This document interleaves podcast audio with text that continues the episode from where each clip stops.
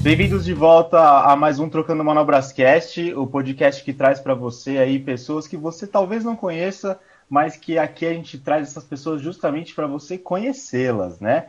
E hoje não é diferente, eu chamo uma pessoa que eu estou chamando há um tempo já, mas por todas as, as coisas que a vida põe aí no nosso meio do caminho, atrasou esse programa, mas finalmente está saindo, estou muito afim de conversar com ela, é a Camila Alves. E aí, Camila, tudo bem?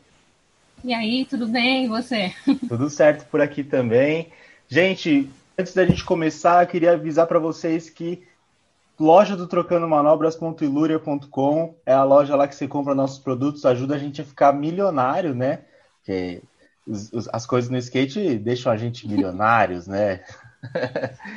então, loja do Trocando Manobras.iluria.com já já tem coisa nova, corre lá. Mas enquanto, enquanto isso, enquanto você nos ouve aqui, Camila Alves, psicóloga, skatista, representante, pesquisadora do perfil Skate Mania Brasil. que mais? Ixi, é tanta coisa, né? Bom, é, vou me apresentar brevemente. Eu sou Camila Alves, conhecida como Detalhe Camila. Comecei a andar de skate em 2015 e aí comecei a me envolver com o pessoal do Old School, conheci a marca que me patrocina até hoje, tive contato com vários é, skatistas Old School gringo e aí decidi fundar a Skate Mania é, por conta de toda essa história aí que eu passei, e eu vou contar um pouco, né? Boa. Camila, como é que você divide o seu dia a dia hoje em dia? Você é psicóloga, você é, faz é, terapias ou você é representante? Como é que é o seu dia a dia hoje em dia? Ah, hoje em dia, bem no comecinho dessa pandemia, eu fiquei desempregada, né? Essa pandemia trouxe aí o desemprego para muita gente, eu fui uma delas.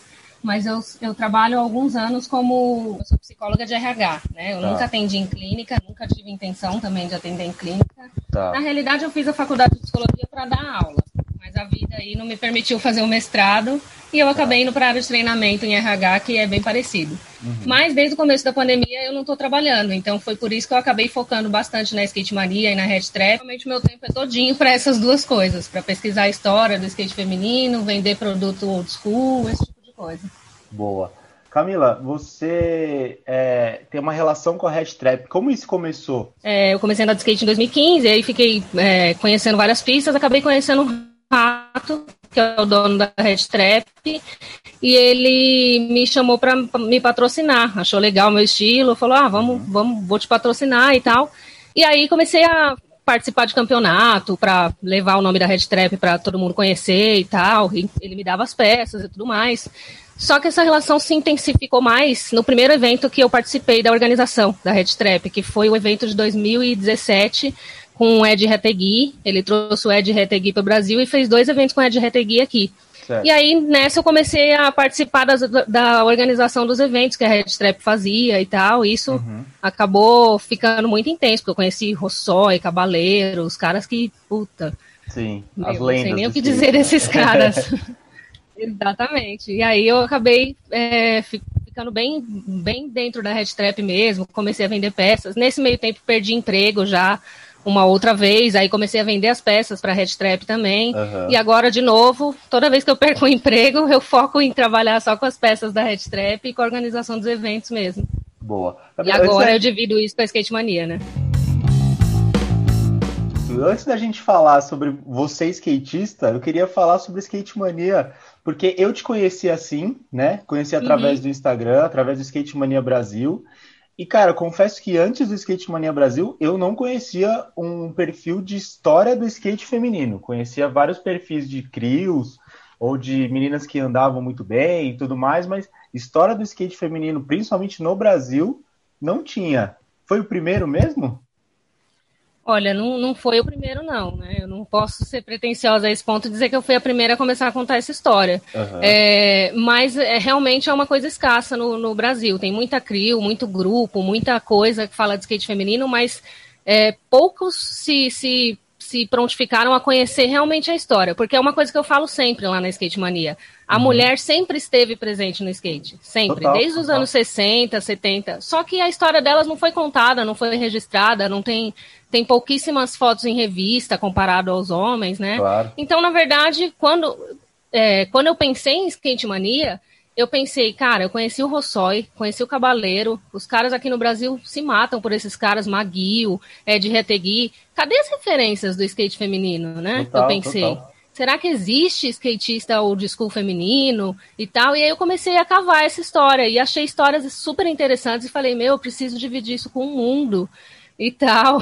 Que legal. Infelizmente, cara. não é todo mundo que se interessa por essa história. Mas eu acho que a gente tem que exaltar tanto a história das mulheres quanto dos homens no skate. Com Os certeza. dois tiveram a mesma participação. Com certeza. Cara, eu acho que isso também conversa muito de que a gente é muito atrasado no resgate histórico brasileiro, sabe? Seja feminino ou masculino.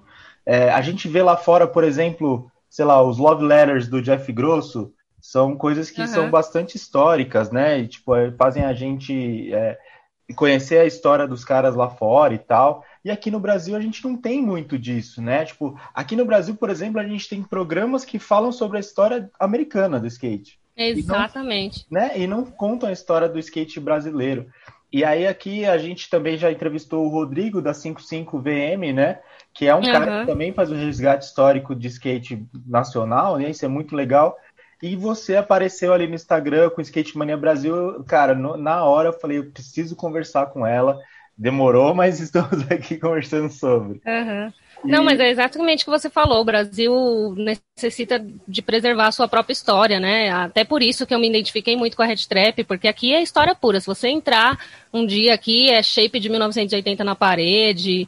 O rato da Red Trap também faz restauração de shape antigo. Então, aquele Pode shape que não existe mais em lugar nenhum, ele consegue restaurar o desenho original e tudo mais. Pode crer. Então, o Brasil realmente precisa preservar a sua própria história. Mas é, não só do skate feminino, né? A história Sim. do skate em geral mas por razões óbvias a do skate feminino acaba sendo mais apagada ainda, né? Claro, é, então, é o que você falou, né? O espaço para as mulheres nas revistas sempre foi muito menor comparado aos dos homens, e a gente usa as revistas como principal fonte de conhecimento histórico, né?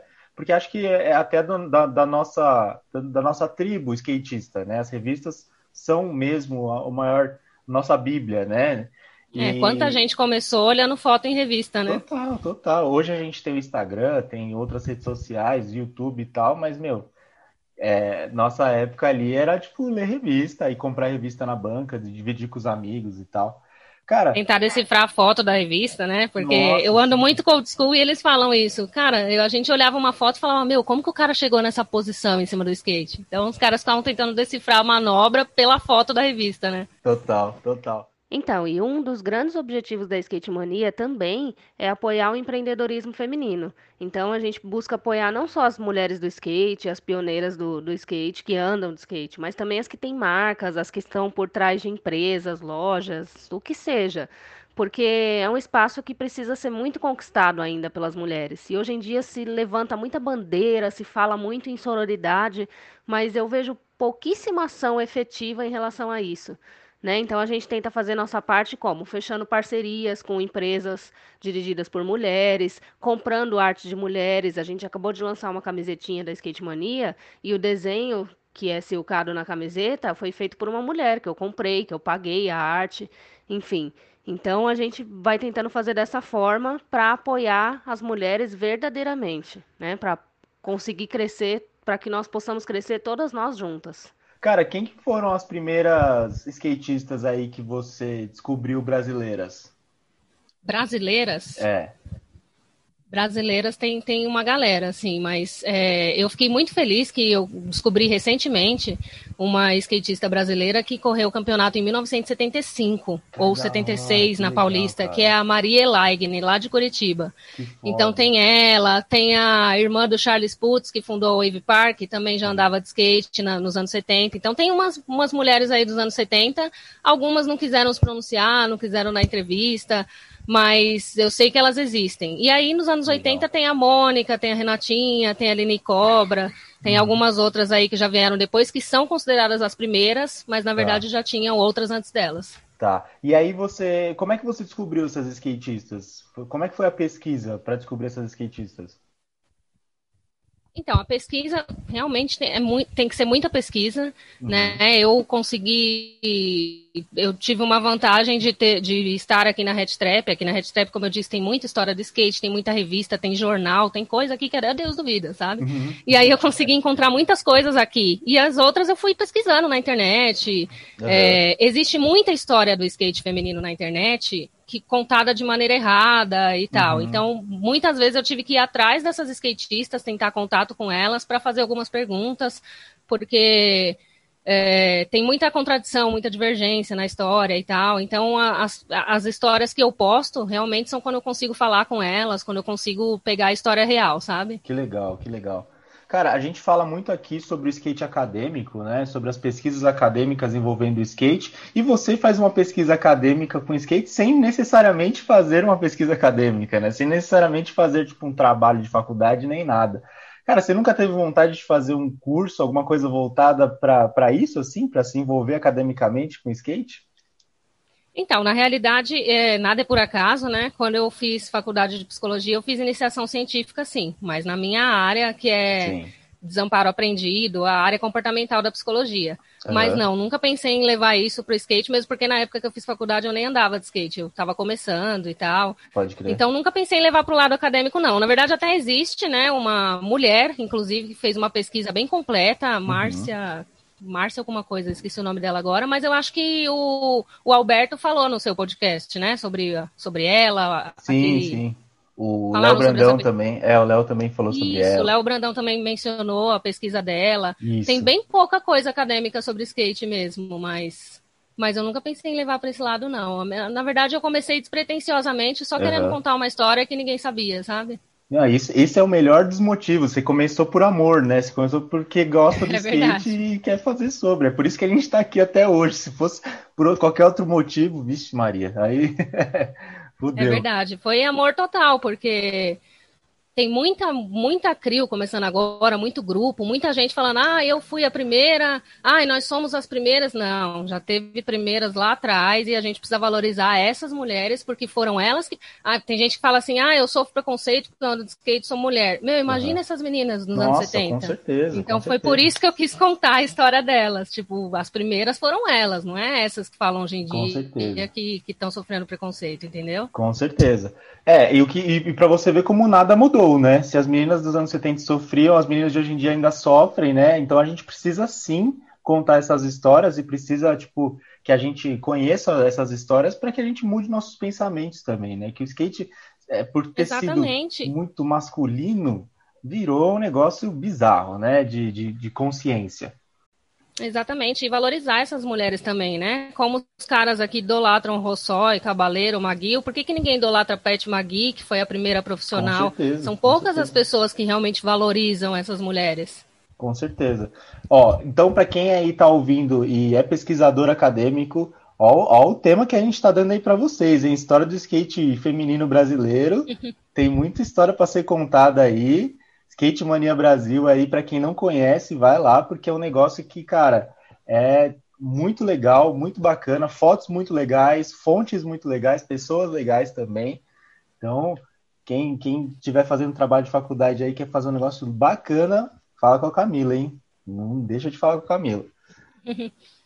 Eu tenho pelo menos umas 35 entrevistas para soltar ainda. É porque Olha, agora me falta um pouco de tempo, mas mas eu tenho entrevista com, com, nacion, é, é, com garotas nacionais, garotas dos Estados Unidos, ainda tem bastante material para soltar. Que massa, cara, que massa.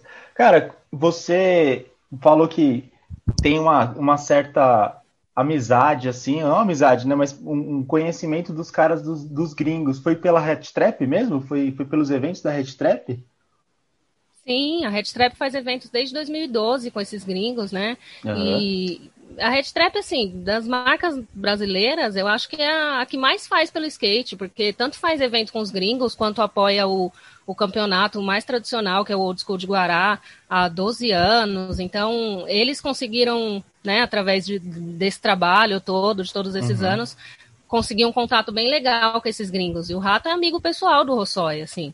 Que e aí, devido a essa amizade, já trouxe Rossói, já trouxe Ed Algueira, já trouxe Lester Kassai, o ano passado trouxe, trouxe o Maguio e o Rossói. Esse ano eu trouxe o Rossói no começo do ano para um evento no Sesc. E as mulheres? Então, cadê, foi, cadê foi... as lendas do skate?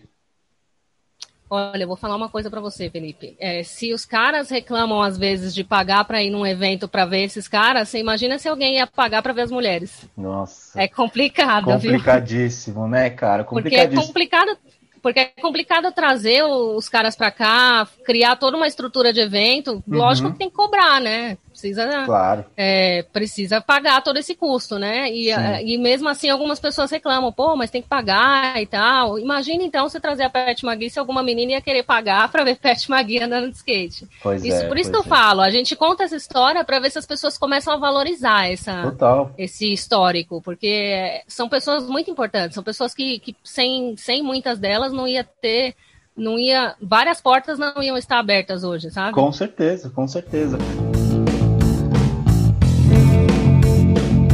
Cara, vamos falar um pouco sobre você skatista, então. Você falou que começou a andar em 2015. Pô, pra mim você tava andando a mão costa, dá uma rolê, velho. E aí, essa evolução na verdade, aí? Eu, na verdade, eu considero 2016. 2015 eu dei meu primeiro drop lá na Skate City em dezembro. Caraca, e aí eu falo que foi 2015, mas eu comecei a andar mesmo, mesmo, mesmo em 2016, que eu comecei, conheci São Bernardo, comecei a andar sempre, aprendi a dropar.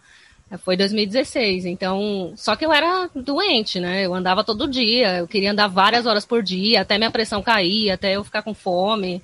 Eu era bem assim, eu não tinha muito limite para andar de skate, não. Pode crer. E aí, ainda mais porque eu acho que. Eu falo isso e tem um monte de gente que não concorda, mas eu acho que eu tenho uma certa dificuldade em aprender mesmo. Assim, eu demoro para aprender uma manobra, nossa, não sei se é medo de me machucar. É, e aí, por conta disso, eu tinha aquela febre de não, eu vou aprender isso uhum. aqui. Aí tentava todo dia e tentava várias horas. É, eu comecei a andar mais quando eu conheci a Red Pool, que é a pista que a Red Trap tinha lá em Diadema. Tá. E o pessoal lá me chamava de Camila Stahl porque eu tava tentando aprender a dar stall, eu dropava, tentava stall, errava, saía. Dropava, uhum. tentava stall, Isso errava, saía. Seis horas por dia. não, várias horas, assim. Até que uma hora chegaram e falaram para mim, meu, começa a se divertir, porque você não tá se divertindo. Você pode tá crer. só na paranoia de tentar fazer alguma coisa. Aí eu falei, puta, pode... Por isso que eu me apaixonei pelo old school, né? O old school não tem essa cobrança. Pode Mesmo porque eu costumo dizer que depois dos 30 a gente não, não tem tanta coragem, né? A cabeça é. já é cheia de, nossa, mas isso eu me quebrar, mas isso Total. Então tem que ser mais for fun mesmo. Com certeza. Você tem aí 4, 5, 6 anos de skate já é old school? Como assim, velho? Eu tenho 34 anos, né? pra CBSK eu já sou old school, então. Os campeonatos que eu corro, eu corro na categoria Master, que é acima dos 30. Tá. E como tudo que eu aprendi, eu aprendi com os old school, então eu já me considero old school, mas na verdade eu não sou old school, não, você tem razão. Ei, só 5 anos é, de então. skate, cara. Mas ó, você me surpreendeu agora, porque para mim você andava tipo há muito tempo, porque você dá um rolezão no bowl, cara. Ah, valeu. Ah, é, é, frequência mesmo, não é? Nunca fui de treino, fazer aula, nada disso. Foi andando com os old school, aprendendo. E eu gosto muito das manobras old school. Uhum. Isso é um segredo, né? Porque as manobras old school não machuca tanto, você não morre quando você cai e são mais estilosas. Então, Pode meu, crer. me encontrei nesse rolê old school, entendeu? Acho que eu vou precisar isso para esse rolê também, porque eu tô Nossa, melhor demais, tática. ah, eu vou tentar um Smith. Ah, não vou não. Vou tentar um Bert Slide que se eu cair eu sobrevivo. Puta, acho que eu vou para essa tática, viu? Cara, tem alguma mina que você se inspirou no começo? Tem. Tem duas mulheres que, que me inspiraram muito. Uma delas foi a Renatinha, porque quando eu comecei a andar, eu comecei a andar lá, lá em São Bernardo. Uhum. E, e, eu tinha uma caraminhola, porque eu andava com uma amiga que tinha 23 anos. E eu ficava, caramba, eu tenho 30 anos e tô andando de skate. E eu era ainda psicóloga de RH, trabalhava de social numa construtora. Uhum. E quando alguém descobria, porque eu não contava isso pra ninguém, quando alguém descobria que eu andava de skate, olhava assim e falava, nossa, mas você anda de skate, mas você é mulher, mas você ah, tem mais sim. de 30, por que, que você anda de skate? Uhum. Tinha uma recepcionista na construtora que eu trabalhava, que toda vez que eu chegava com algum ralado, ela falava, nossa, mas você não desistiu desse skate ainda? Nossa. Você não tá vendo que você não vai conseguir? Olha lá, vive machucada. Caraca. E velho. aí...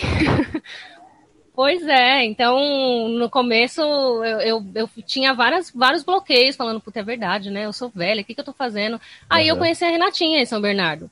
E eu vi ela andando no Ralph ainda.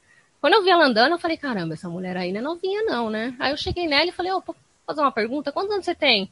Ela, ah, eu tenho, nem lembro quantos anos ela falou na época, mas era mais de 30, acho que já uhum. era 40, não sei. Aí ela falou assim, ah, eu tenho 30 e pouco, sei lá. Aí eu falei, é mesmo? Eu falei, mas você anda há quanto tempo? Aí ela, olha, no Ralph eu comecei a andar depois dos 30. Aí eu falei, ah, então oh. para, meu, agora eu vou andar de skate. agora não tem desculpa. agora não tem mais desculpa. Aquilo me deu uma, uma energia assim, e logo depois eu, eu comecei a acompanhar os rolês da Daisy Reis, lá do Sul. Tá. E eu acho o estilo muito legal, porque ela faz umas manobras old e tal. Então, uhum. as duas pessoas que mais me inspiraram aqui no Brasil foram, foram essas duas. Que da hora. E, cara, por que, que andar no bowl? Por que, que você não escolheu outra modalidade?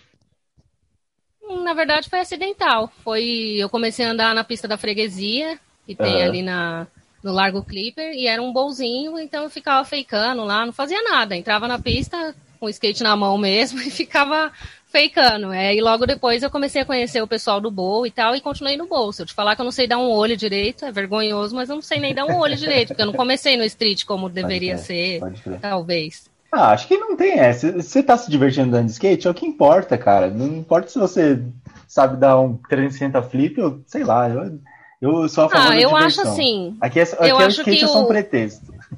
Não, sim, sim. Mas eu acho que era bom ter uma base de street, sim. O street dá uma base. A maioria das pessoas começaram no street, né? Uhum. A, a, nova geração agora que costuma começar direto na rampa, né? Então é. eu acho que eu, muitas vezes a base do street me faz falta, sabe? Mas nunca é tarde. Você já você viu aí por conta própria que nunca é tarde para aprender as coisas, né? É, não sei se ainda tenho canela para isso, mas eu pretendo tentar, sim. Boa. E Camila, como é que é ser mulher no bowl? Você sentiu algum preconceito, algum assédio? Os caras dropa na sua frente? Como é que é ser mulher no bowl? Cara, eu vou te falar que o preconceito que eu passei no skate foi fora dele. No skate eu nunca passei preconceito, não. É, pelo contrário, logo que eu comecei a andar, eu conheci a galera do old school e eles me recepcionaram, me ensinaram. Então, nunca passei por isso entre skatistas. Eu passava uhum. por isso, como eu te falei, na empresa que eu trabalhava, minha mãe, é, pessoas da família. Agora, no skate mesmo, dificilmente eu, eu, passo por alguma situação. Às vezes tem um lugar ou outro que tem uns caras meio uhum. que não respeita e tal, mas isso nada fora do, do, normal, assim. Tá, entendi. Cara, que bom, né? Que, que, que bom, bom. Que é uma motivação a mais aí para você continuar andando e para incentivar outras pessoas também a andarem. Verdade, isso é muito importante. Como eu falei para você, se eu não tivesse talvez conhecido a Renatinha, eu então, poderia ter desistido, né? Falar, ah, quer saber, eu sou muito velha para isso, porque uhum. não tinha ninguém da minha idade. Já tinha poucas mulheres quando eu comecei, ainda mais da minha idade não tinha quase ninguém. E, e, foi importante ter uma referência. Até por isso que, que eu criei Skate Mania. É tão importante você ter referência de alguma Com coisa. Ah, tem uma moça que escrevia para a revista Thrasher nos anos 80, por volta de 1988, a Bonnie, e ela já falava desde aquela época é, é, muito importante as mulheres andarem de skate porque elas é, incentivam outras que têm vontade, mas não têm coragem. Com certeza. Pô, desde os anos 80 ela falava isso. Então a gente tem uma responsabilidade. Eu percebi isso também no meu primeiro campeonato. Quando eu corri uhum. meu primeiro campeonato de São Bernardo, uma menina chegou em mim e falou: Caramba, meu, eu tô, tô querendo começar a andar também. Eu tô vendo que tem um monte de menina que anda. Elas pensam assim, então eu sou capaz também, sabe? Total, total. E aí eu percebi essa responsabilidade também e, e o uso na Skate Mania. Você vê, desde os anos 80 tem mulher que pensa assim, com, tem vários bloqueios e, e, e, anda e vê que tem a mesma capacidade que todo mundo. Total, com certeza. E nunca é tarde também, né? Você, começou depois dos 30, então. Exatamente, nunca é tarde. Não, não tem essa de, ah, mas eu tenho. Inclusive, eu tenho uma amiga, Andréia Padovan, que começou com 40, exatamente com 40. Olá. E ela tá numa baita evolução aí, que já tá legal. tá aprendendo rocket fake, tá aprendendo a subir na borda, começou com 40, quer dizer, não tem essa, né? Da hora. Cara, hoje o skate feminino é bem mais forte do que algumas décadas passadas, né? De tipo, uns anos para cá, teve um boom de skatistas mulheres aí muito grande. Como que você vê esse crescimento? Porque por que, que hoje tem mais mulheres andando de skate, na sua opinião? É, eu acho que eu acho que na verdade tiveram várias fases com, com boom de mulheres. Só que as uhum. fases acabam passando, talvez por falta de incentivo, por falta de, de, registro, né? As mulheres vão acabando deixando de andar de skate. Eu acho, eu acredito e quero acreditar que essa fase de agora não vai passar tão cedo, porque agora o skate é olímpico, agora uhum. tem uma uhum. série de coisas. E hoje fala muito, se fala muito em empoderamento né? Uhum. Uma coisa que não se falava antes. E o skate, pra, na minha opinião, é uma das maiores ferramentas de empoderamento. Porque a mulher, quando começa a andar de skate, ela começa a se sentir capaz de um monte de outras coisas. Então, uhum. como existe agora esse trabalho todo em volta de empoderamento, em relação ao empoderamento, o, o skate veio como um, uma das coisas que empodera. Então, acho que por isso que está esse boom agora, porque as mulheres estão começando a perceber isso. Da hora. Cara, você, você assim como eu, conhece bastante pessoas através do Instagram, né? Acaba conhecendo crios, coletivos, muita menina que está andando bem de skate. Isso também é muito importante para a construção da história do skate, né? Acho que muita gente é, que acaba te conhecendo deve vir falar alguma coisa do tipo: ah, minha mãe andou de skate, ou tipo, eu andava de skate nos anos 80. Acontece isso com você bastante? Nossa, acontece muito, principalmente quando eu andava todo dia quando eu andava todo dia, eu pegava muito metrô e ônibus com skate na mão. Uhum. Chegava de gente para falar para mim, ai, meu pai andava de skate. Ah, eu tentei isso, mas não é para mim, não. A resposta que eu dava para todo mundo era a mesma. Ah, então você não tentou o suficiente, não, amiga. Total. Porque se você tentar e insistir, você consegue virar skatista. Pode porque o que chegou de gente para mim, e mulher normalmente fala isso, ah, eu tentei, mas eu vi que não era para mim. Uhum. Aí eu costumo contar a história de quando eu comecei, né? Quando uhum. eu comecei a andar de skate, a pessoa que me ensinou era de base regular. Então ele ficava tentando me ensinar a andar na base regular e forçando ah. e eu não conseguia. Eu subia no skate caía, subia no skate caía. Aí um dia, sem querer, eu subi errado no skate e consegui uhum. sobreviver. Desci uma quarta e não morri. Aí eu falei, caramba, então é isso, eu tava eu na base errada. Exatamente. Não, e por muito tempo, acho que no primeiro ano inteiro, eu, eu me achava estranha, porque eu Pode só via gente irregular e falava, puta, eu acho que eu ando errado, acho que eu sou canhota. Uhum. É. Então, eu conto essa história para todo mundo, porque quando a pessoa fala, ah, eu tentei e não consegui, eu falei, ah, talvez só tenha tentado na base errada, ou sei lá, não tenha tentado o suficiente. Total. Porque skate é insistência, né? Não tem jeito. Nossa, com certeza. Gente, skate é treino, tá? Vocês acham que a gente sobe em cima do skate e já sai saindo das manobras? Vixe. Vocês Nossa, não veem. Eu, fiquei, Quem... eu conto isso para todo mundo. Eu fiquei quatro meses fakeando no bowl da freguesia até fazer qualquer outra coisa. Total. Imagina, total. quatro meses fazendo aquele vai e vem o tempo inteiro. Sim, cara, sim. Não, às vezes a galera vê, vê lá, sei lá, no Instagram, posta uma manobra, a galera fala, é mó fácil, não sei o que. Gente, às vezes demora dias pra acertar aquilo lá. É difícil, Nossa, cara. o stall, acho que eu fiquei uns dois meses.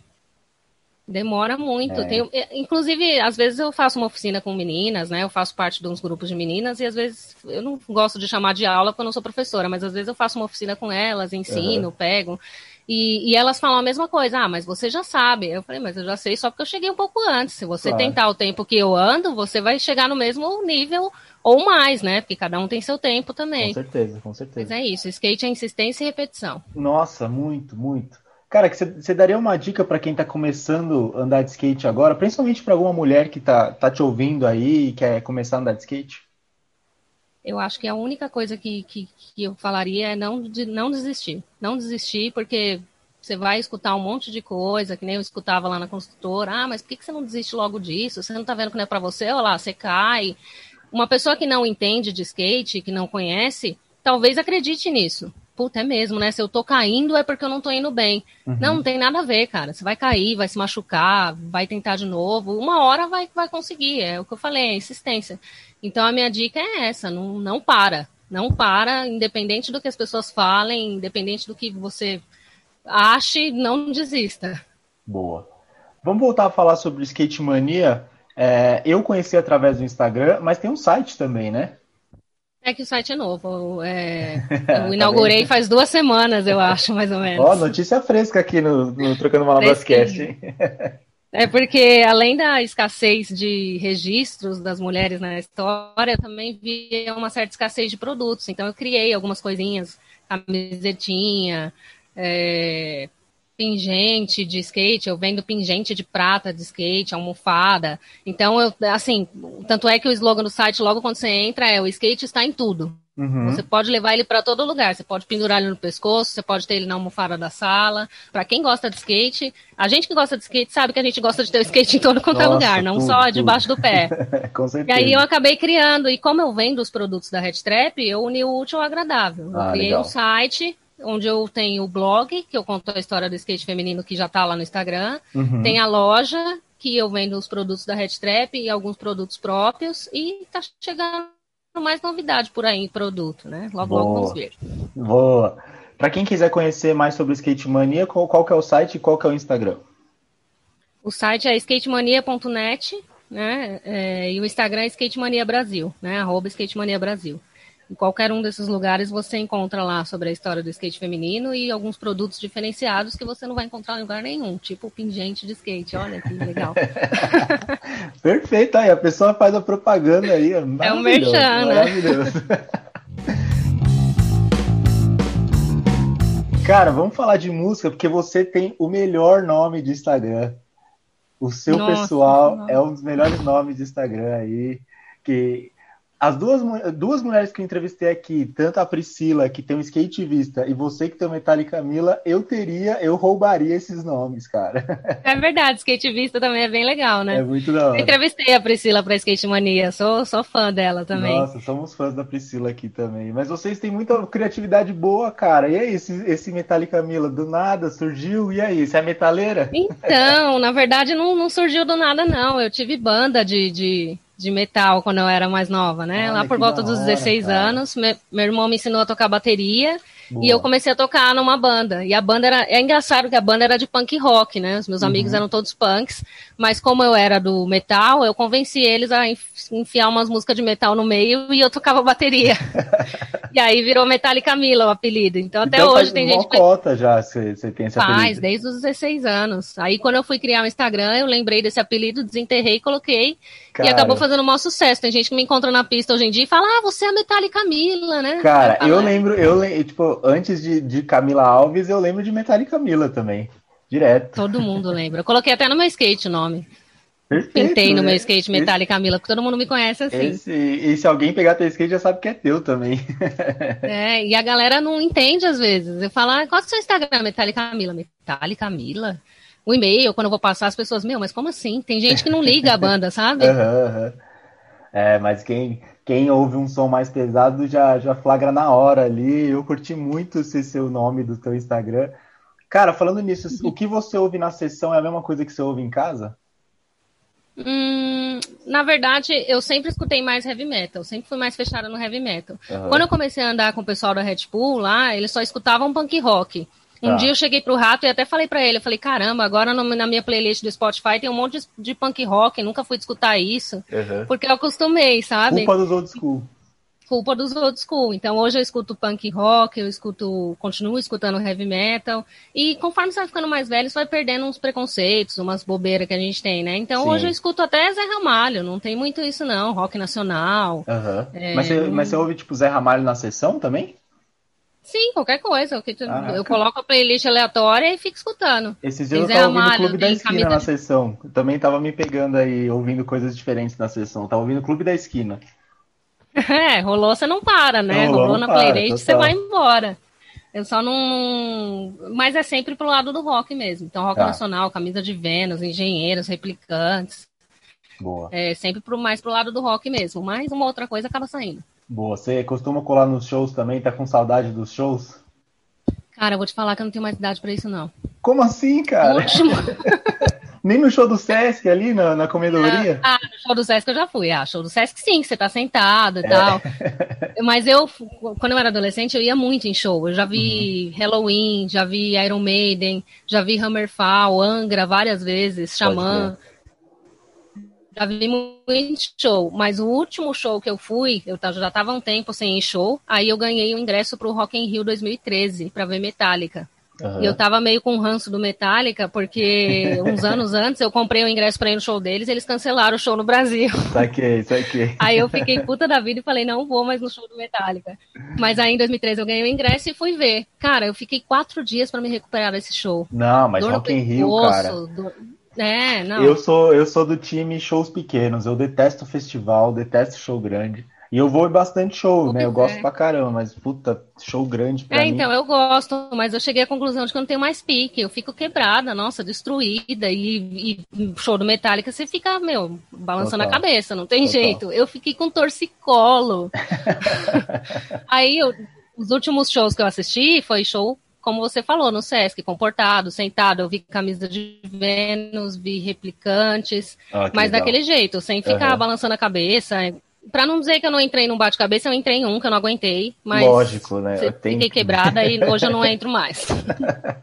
mas vale a sessão do dia seguinte, né? sentada com Vale, é. Então, estraga a sessão do dia seguinte. Pois é. Então, pois é. hoje é. eu procuro, eu, eu, continuo gostando de show, mas eu acho que eu prefiro esses de idoso mesmo, que a gente assiste sentada e.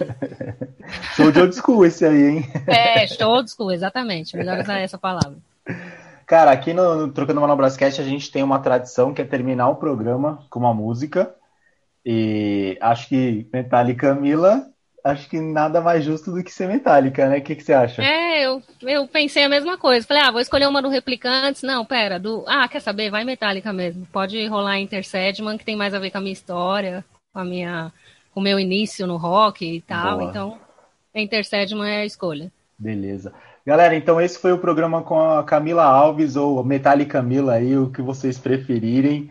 É, pode chamar ela de Metallica Camila na sessão, pode chamar você de Metallica Camila na sessão, você Pode, já acostumei. O pessoal chega, você é Metallica Camila, né? Ô, oh, Metallica Camila, dropa aí e tal. Tô acostumada. Perfeito, então. Então, se vocês veem a Camila andando, Metallica Camila. Fechou? Gente, muito obrigado por ter nos ouvido até aqui. Não se esqueçam de entrar lá no skatemania.net, Skatemania Brasil no Instagram e no Trocando Manobras também no Instagram, é loja do trocandomanobras.luria.com para nos ajudar aí a ser milionários no mundo do skate Mentira, mas para ajudar a gente a fazer o que a gente gosta. Certo? Camila, quer mandar um abraço para alguém? Quer deixar um salve para alguma quebrada? Não, na verdade, agradecer aí pelo espaço. É, o abraço que eu sempre mando é para a loja que me acolheu desde 2000, 2017, que, como eu disse, eu acho que é a que mais faz pelo skate brasileiro atualmente, fazendo evento, apoiando o evento old school, que é a Red Trap. Então, um abraço pro pessoal da Red Trap, o pessoal que acompanha a Red Trap também e a Skate Mania. Boa. Galera, muito obrigado por mais um Trocando Manobrascast. Nos vemos aí nas pistas com máscara, hein? Não se esqueçam da sua máscara, do seu álcool gel. E até a próxima. Valeu! Valeu.